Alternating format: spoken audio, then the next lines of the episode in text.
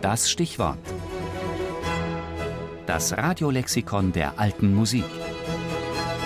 Jeden Sonntag im Tafelkonfekt. Das Violoncello, tiefste Streichinstrument aus der italienischen Viola da Braccio Familie, auf Deutsch auch Bassgeige genannt.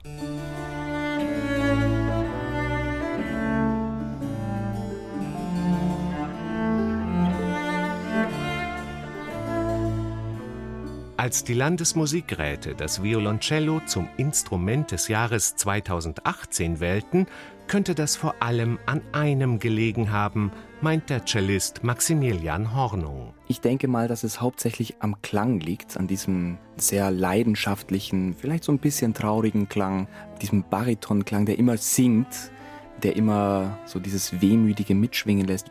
Das Cello wird ja oft als der menschlichen Stimme am nächsten beschrieben und dargestellt. Wahrscheinlich hängt es damit zusammen, dass das Cello tatsächlich ja, sehr menschlich klingt.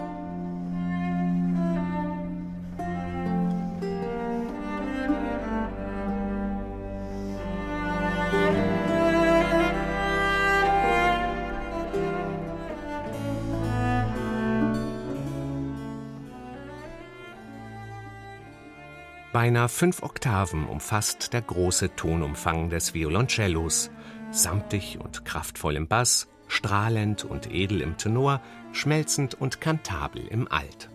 Doch diesen sanglichen, obertonreichen Klang zu erzeugen, kostet viel Mühe und Übung. Da sich auf dem Griffbrett keine Bünde, wie etwa bei der Gambe, befinden, braucht es ein gutes Ohr und viel Erfahrung, um die richtige Stelle der Saite mit den Fingern der linken Hand herunterzudrücken. Das muss dann noch mit der rechten Hand koordiniert werden, die gleichzeitig den Bogen über die Saiten streicht und je nach Strichführung über Lautstärke, Klangfarbe, Artikulation und Rhythmus entscheidet.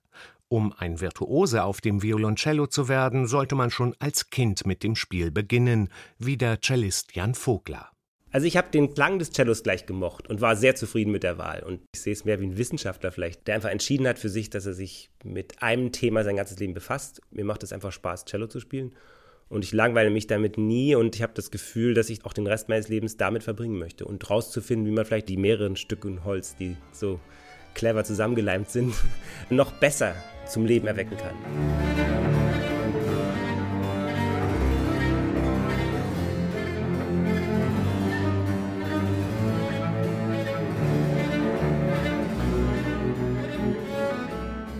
Der Korpus des Cellos, das im 16. Jahrhundert in Norditalien erfunden wurde, besteht wie bei einer Geige aus Fichte und Ahorn, ist aber doppelt so lang und viermal so hoch.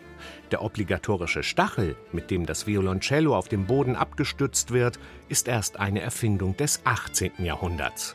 Vorher wurde es wie eine Gambe zwischen die Beine geklemmt oder sogar im Stehen gespielt. Dazu stützte man es auf einem Schemel ab oder schnürte es mit einem Band am Körper fest.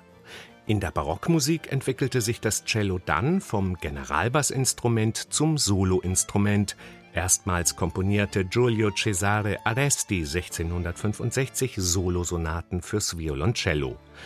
Die beliebtesten Solosuiten stammen aber sicherlich von Johann Sebastian Bach. Kein Celloschüler kommt heute an ihnen vorbei.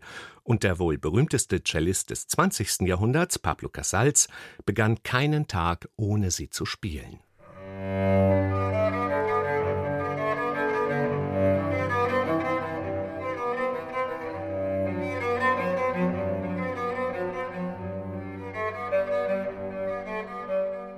Das Cello als Solist des Instrumentalkonzerts etablierten dann Antonio Vivaldi und Luigi Boccherini.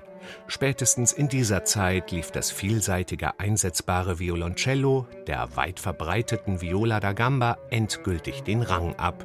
In der Vorklassik kam die Gambe völlig aus der Mode. Heute ist das Violoncello im Orchester, in der Kammermusik und als Soloinstrument nicht mehr wegzudenken. Und selbst in der Pop- und Rockmusik wird Cello gespielt, vom Electric Light Orchestra bis zur finnischen Rockgruppe Apocalyptica, die Heavy Metal Songs auf elektronisch verstärkten Celli spielt.